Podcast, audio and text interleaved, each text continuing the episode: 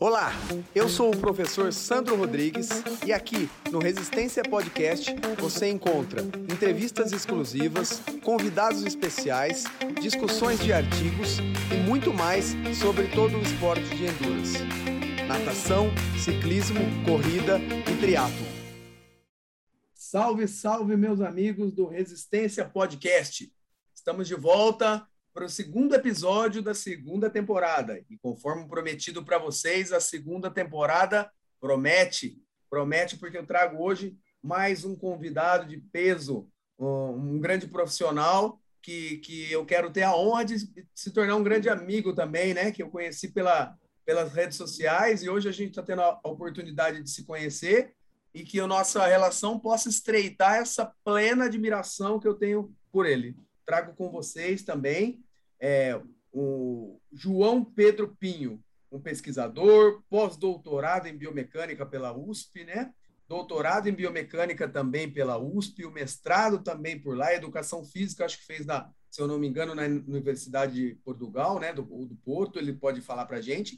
E ele é o idealizador da Running Lab, Lab, né? É, quem não conhece, sigam lá Running Lab, que, que, que ali surgiu nossa empatia, a gente fala a mesma língua então é isso aí, João. Me confirma se eu te apresentei direito, uma grande honra. E fala um pouquinho de, de você, se eu te apresentei, o que falta nesse vasto currículo aí. Que isso, Sandro. Tá bom demais. Mais do que, mais do que eu mereço. Tá ótimo. É, é isso, é isso. Eu formei-me no Porto, em Educação Física, e depois eu vim para cá. É, minha esposa é brasileira, então eu vim para cá e fiz toda a minha carreira académica aqui. E eu, ultimamente, eu saí eu não sei completamente, né? Então, eu estou a gravar agora do, do laboratório de biomecatrónica. Então, mas eu, eu dei uma afastada da, da, vá lá, da, da veia académica e, e fui, fui empreender e fui, fui tentar levar para, para a prática aquilo que a gente fazia, fazia há muitos anos dentro de um laboratório dentro da, da universidade. Então, a Running Lab foi exatamente com esse, veio com esse propósito, nasceu com esse propósito, né? Então, levar o que a gente já aqui fazia para, para fora, disponibilizar isso para, para o público em geral. E eu é que agradeço, Sandro, eu é que agradeço imensamente o convite. Uh, a gente realmente é a primeira vez que se fala, né? Nós sempre vemos o que um ou outro posta, o que um ou outro comenta, mas falar de fato só, só agora mesmo. Mas vamos embora. Verdade, é, João, e uma grande honra, viu? Ah, vamos começar, já que a gente vamos começar invertido, porque é um episódio especial, eu sempre deixo o jabá para o final, mas como eu tenho interesse grande no seu jabá também, né? É, vamos falar é. um pouco mais sobre o Running Lab, né? É, o, o que é exatamente? Você trabalha com, com avaliações biomecânicas, com a periodização também, monta o treinamento é, é para o corredor profissional, para o amador, porque eu sou fã incondicional do, do Instagram de vocês, um conteúdo uhum. excelente, a gente sempre troca é, é, é informações ali e, e vê que nossa empatia surgiu dali, mas o que é o Running Lab? Tá, então é assim, ó. Nós, é isso, desde. Eu, eu, eu, estou dentro de um. Eu sou aquilo que se pode chamar de um rato de laboratório, né? Ou pelo menos fui.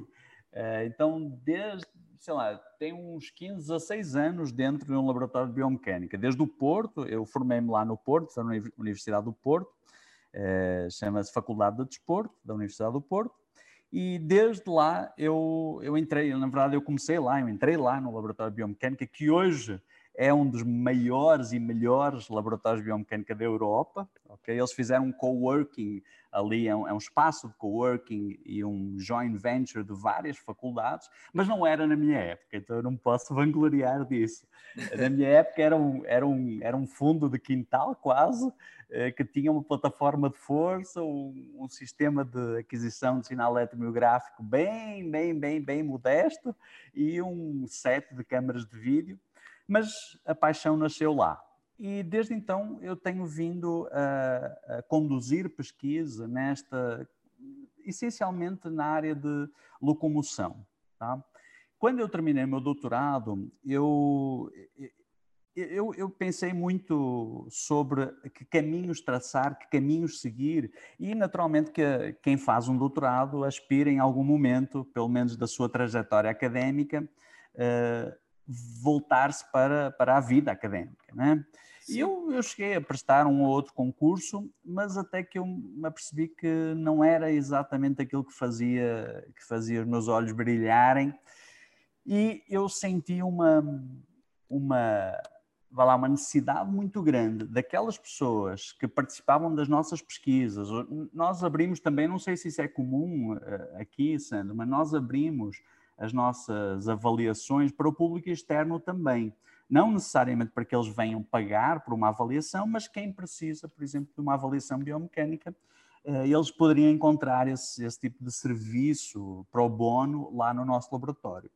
E eu via vários problemas que, que essas pessoas apresentavam e que a gente às vezes não conseguia responder tanto pela morosidade na entrega do, do relatório, do laudo, quanto pela, vá lá, pelo, pelo, pela característica própria do dado, que eh, pode nem ser assim tão refinado para nós, mas para quem, quem, quem, é, quem é leigo no assunto, eh, vai sentir naturalmente alguma, alguma, alguma dificuldade maior em traduzir então o que a gente produzia ali de conhecimento sobre o movimento do sujeito para a prática. Então, beleza, você fica ali com um monte de gráficos, um monte de dados, um monte de números, mas o que é que você faz com isso?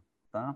Então, essa foi a nossa, essa foi nossa primeira bandeira. Então, o que a gente começou inicialmente por fazer, e não tem muito tempo, foi em 2018, foi uh, levar para, para, para campo aquilo que a gente produzia ali e a gente tinha, naturalmente, tu, tu, também és da área académica, né? então tu, tu, tu reconheces a, a, necessidade que nós temos de, de, adquirir o dado mais preciso possível, e nós quisemos trazer isso para, para fora da, da universidade. E a, o grande limitador inicial foi, foi instrumental, não é?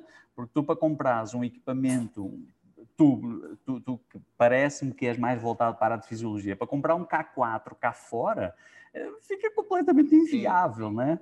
E a mesma coisa se passa com os equipamentos de biomecânica. Então, se tu quiseres comprar, para teres uma ideia, o nosso primeiro sistema de aquisição de, de movimento eh, infravermelho custou um milhão de reais. Exatamente. Um milhão de reais.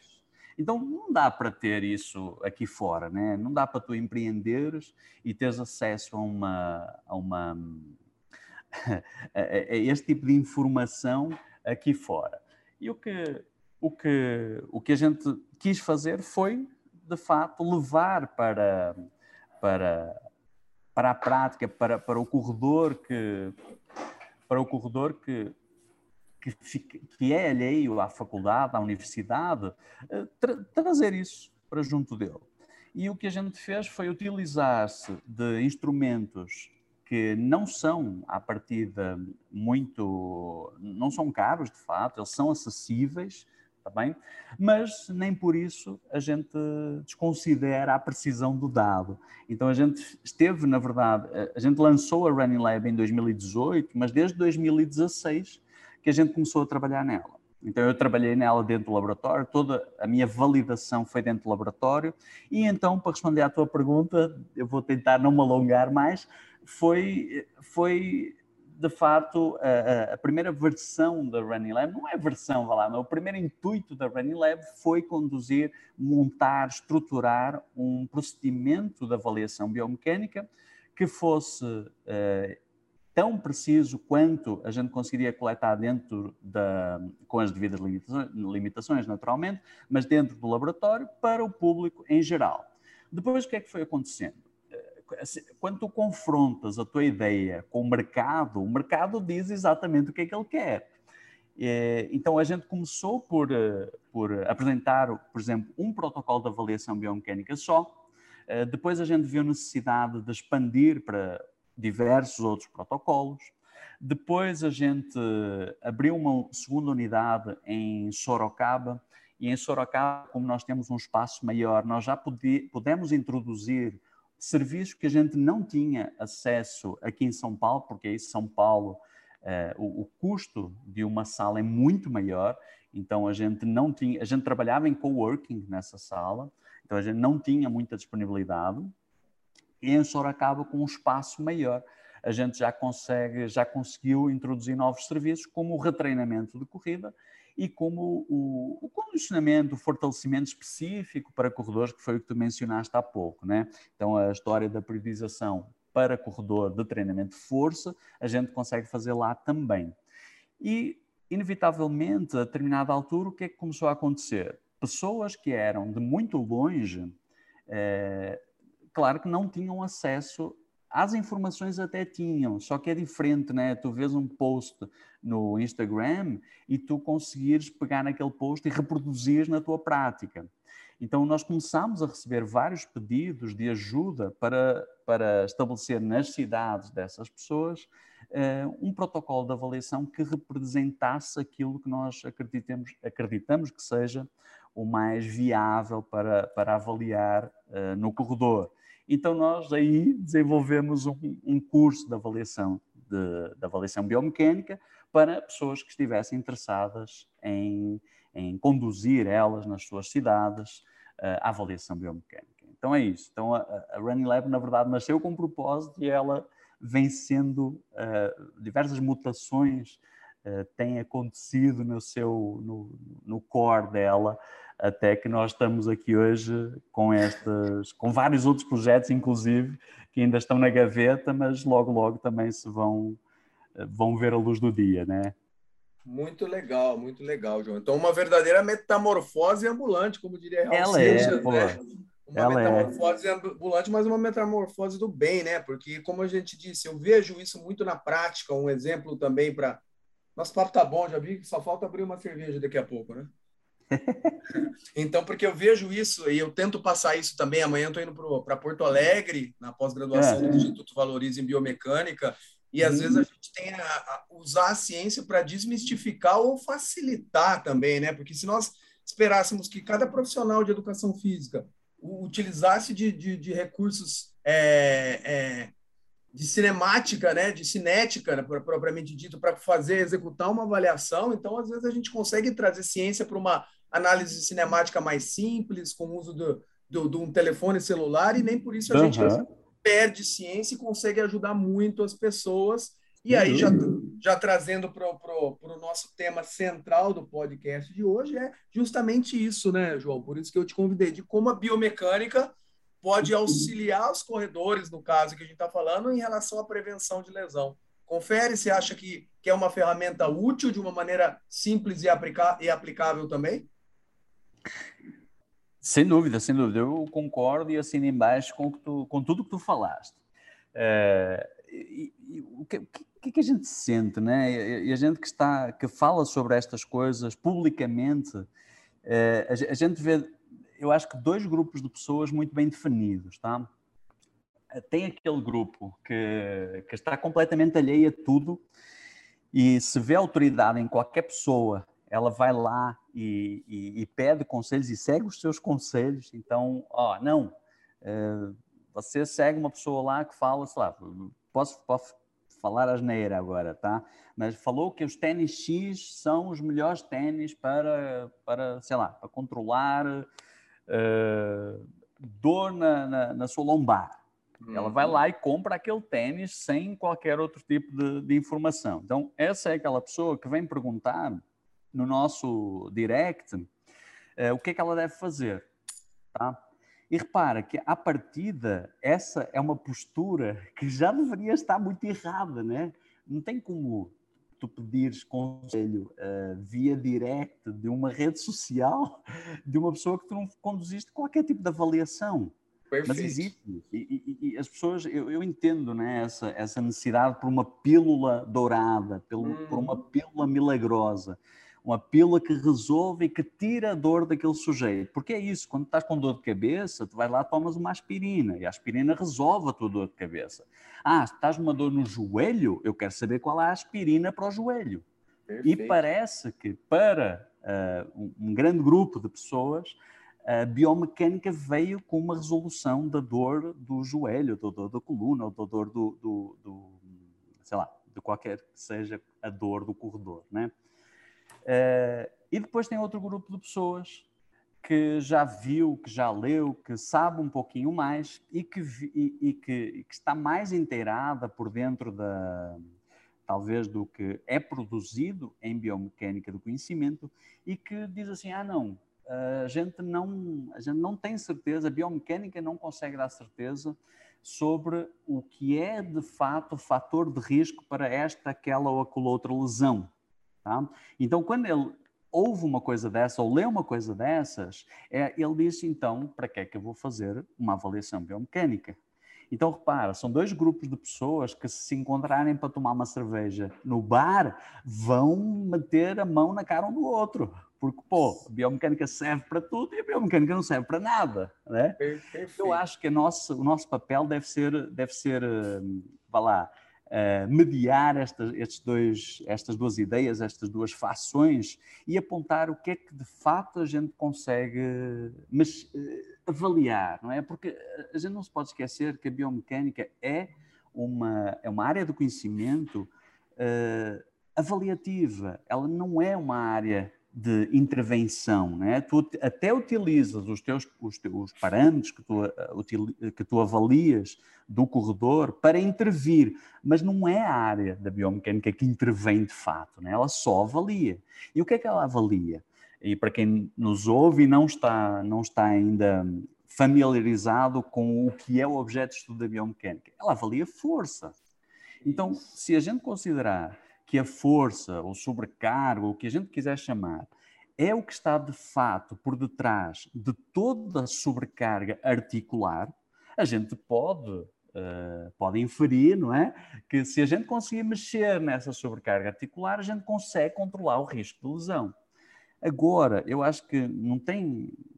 Acho que ninguém que nos ouve e que esteja, falar, minimamente antenado vai ter dúvidas é que uma lesão, qualquer que seja ela, eh, relacionada à corrida ou associada a corredores, ela não tem uma origem única, não é? Eh, se a gente for tentando, tentar, eh, vá lá, apontar as causas de uma determinada lesão, você não vai encontrar nunca uma causa única, uma causa universal de qualquer lesão.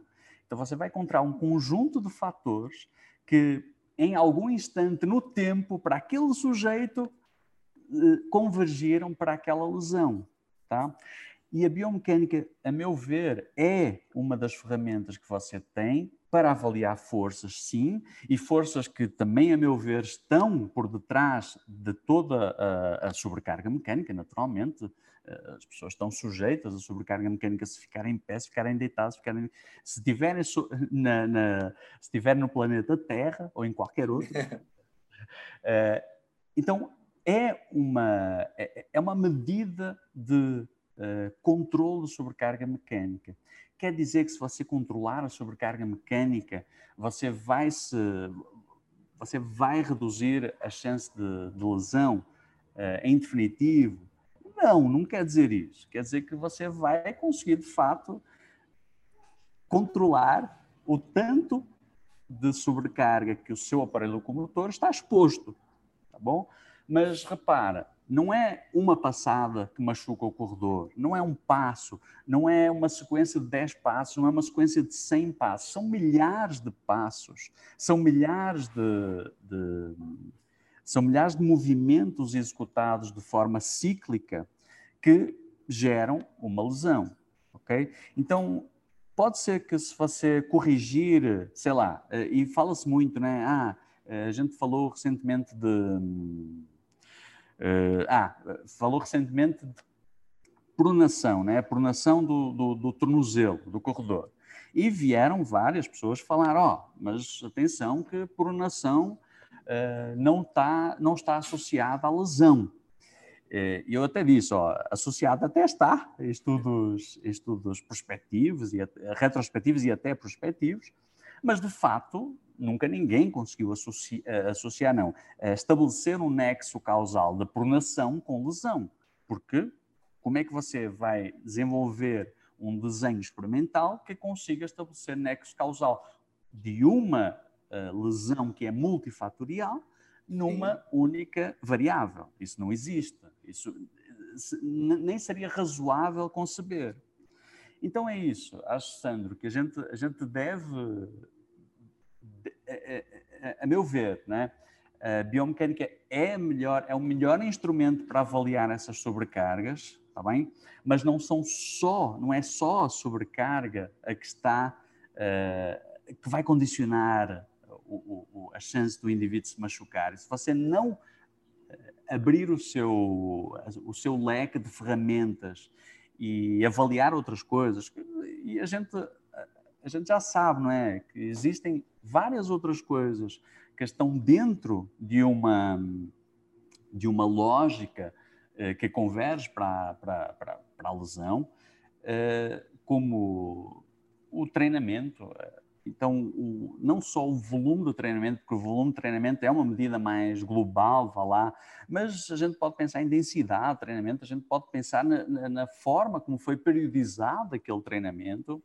Uh, a gente obviamente vai olhar para vai olhar para, para a biomecânica, mas também tem fatores endógenos, intrínsecos da pessoa, ok? Existe um, um determinismo genético não só para, para condicionantes fisiológicas, como para condicionantes biomecânicas. Então, existem aqueles caras que vão ter, sei lá, incrementos do volume 50% de de duas em duas semanas e vão viver tranquilamente com isso, e indivíduos Sim. que fazem incrementos de 10% que vão sofrer uma lesão. Tá? Então, as medidas não podem ser universais. E por isso a gente bate tanto na tecla da avaliação. Porque quando a gente avalia, a gente vê especificamente para aquele sujeito o que é que deve ser feito. Perfeito, okay? João. Então, Perfeito. Então, Muito bom, cara. E, e, eu até fiz um, um, um, episódio do nosso podcast com um grande amigo, o professor Dr. Cássio Siqueira, também, né? E, e a gente estava falando isso e a gente brinca, entre aspas, para não chorar, né? Do, da analogia que você falou em dois polos, já que a vertente, a moda é polarizar, né? O país está polarizado, uhum. o mundo está polarizado, e você tem mais um exemplo de polarização. Quando uma ferramenta como a biomecânica, que a meu ver pode ser do Cássio, creio que seu também pode ser tão útil mas aí é, surge o tema, por exemplo, terroristas biomecânicas, né? Uhum. terrorismo biomecânico. Eu acho que, que os dois polos, porque podem, podem sim usar essa biomecânica para fazer terrorismo, mas se a gente usar essa baita ferramenta a nosso favor, é uma ferramenta e tanto, lembrando que, como você diz, essa normatização transcende e vai até para as métricas técnicas, né? Por exemplo, que aí eu vejo um terrorismo biomecânico, por exemplo, querer atribuir uma cadência normativa, né? Ou sim, a pessoa que procura nos procura para avaliação falando, ah, é porque é, meu tipo de aterrissar, meu tipo de pisada é com o calcanhar. Então, ele nem é tipo de pisada que chama, né? O tipo de aterrissagem, a pisada é outra, mas ele uhum. já vem com aquela paradigma ou aquele estigma que aterrissar com o calcanhar é ruim. Não, a gente sabe que não é assim. Então, isso se estende também para os aspectos técnicos, não é, João?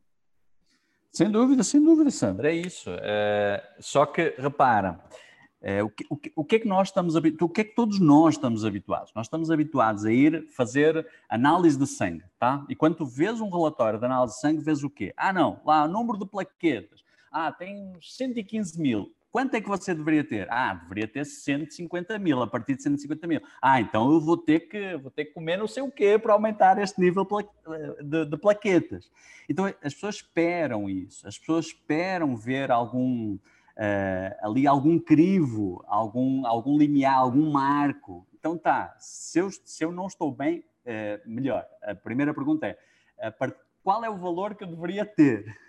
E depois é, se eu não tem o valor ideal, como é que eu faço para o ter? E, e são, são, são, são, questionamentos completamente legítimos, né?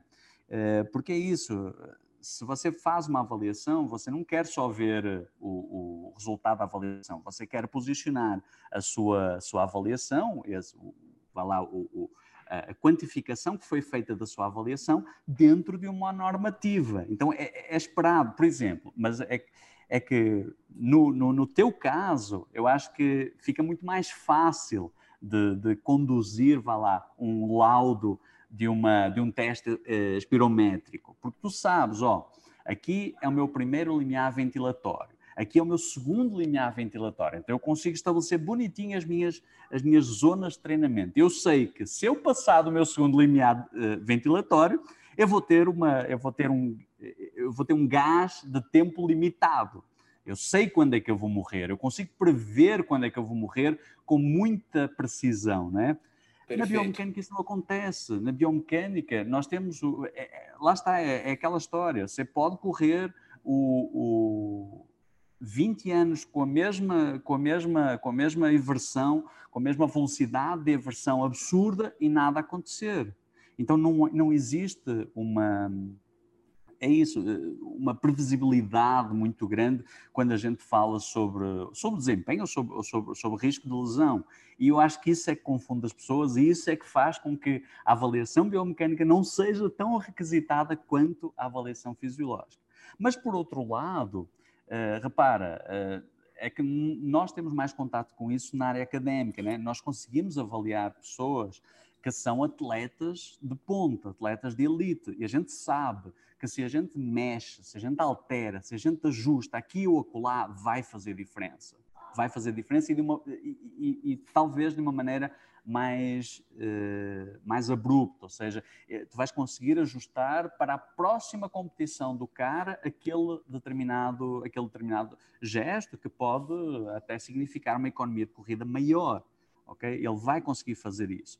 Agora, para indivíduos que não correm profissionalmente, fica mais difícil, não é? Então, quando fica mais difícil ele ver a sua ver o resultado daquilo que a gente está a propor, uh, a chance dele seguir aquilo fica vai se perdendo, né? Vai ficando cada vez mais diminuto. Ele não consegue ver a curto prazo, ele não consegue vislumbrar o quanto aquilo pode pode, o pode ajudar. E acho que o nosso, nosso trabalho de convencimento ainda tem que ser maior, né?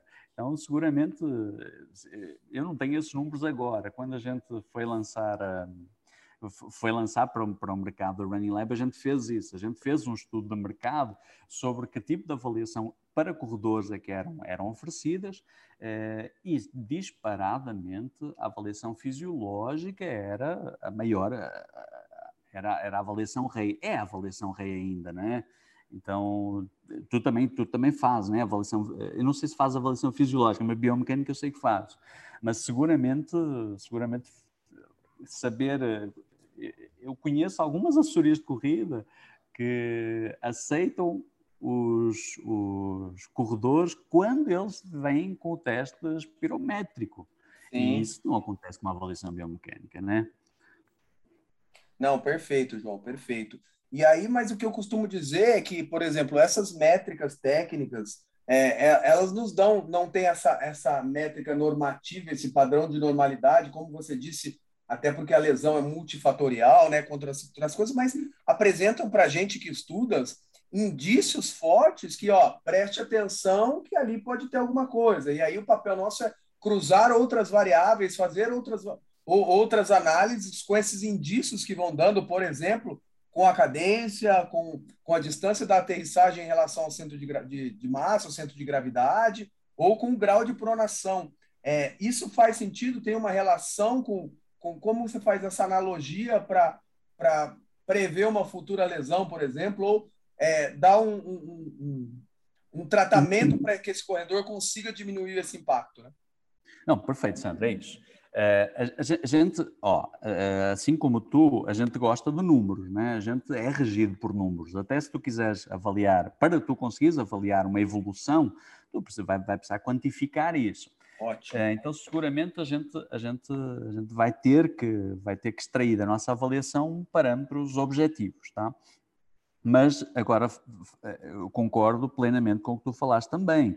Eh, não é porque um valor se encontra desajustado de uma norma normativa que nem é a norma, por exemplo, do, eh, cuja população se encaixa naquele corredor específico, que eu devo mudar, mudar a minha conduta. Então, o que nós fazemos é exatamente isso que tu falaste. A nossa, a nossa avaliação hoje, a nossa avaliação cinemática, ela tem, salvo erro, 25, 25 variáveis, tá? Mais ou menos, não, não sei o certo.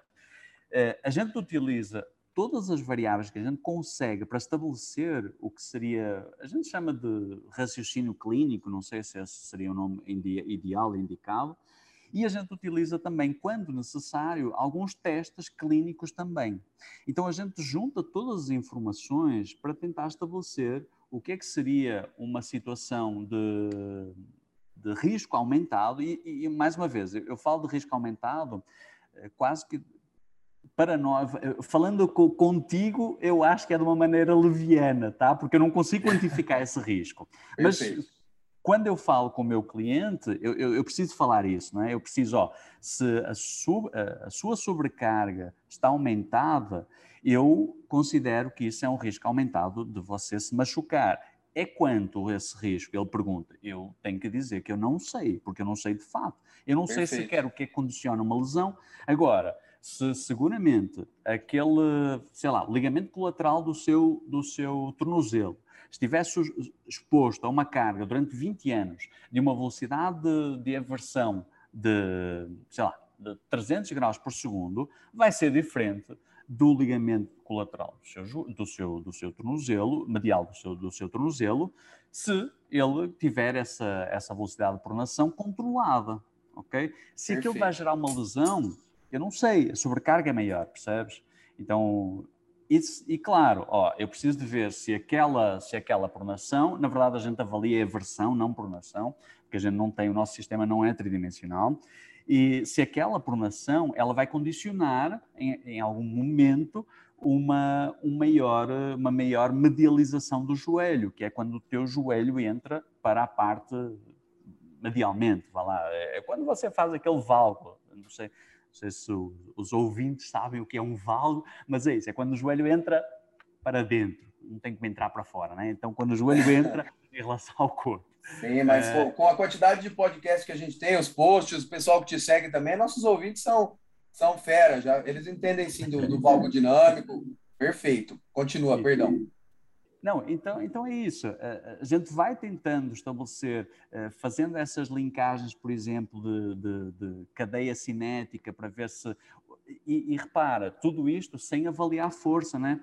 Porque quando a gente faz uma avaliação cinemática, a gente não está a avaliar força, a gente está a avaliar só ali o gesto, a gente desconsidera as forças. Mas a gente assume que se aquela articulação eh, do joelho, por exemplo, que faz flexo-tensão e tem um ligeiro grau de, de, rotação em flexão, se ele faz uma adução, uh, alguma coisa aconteceu ali, alguma sobrecarga foi imposta ali, que está uh, a impor uma, uma, está a expor a articulação a um, a um movimento que ela não foi desenhada para fazer.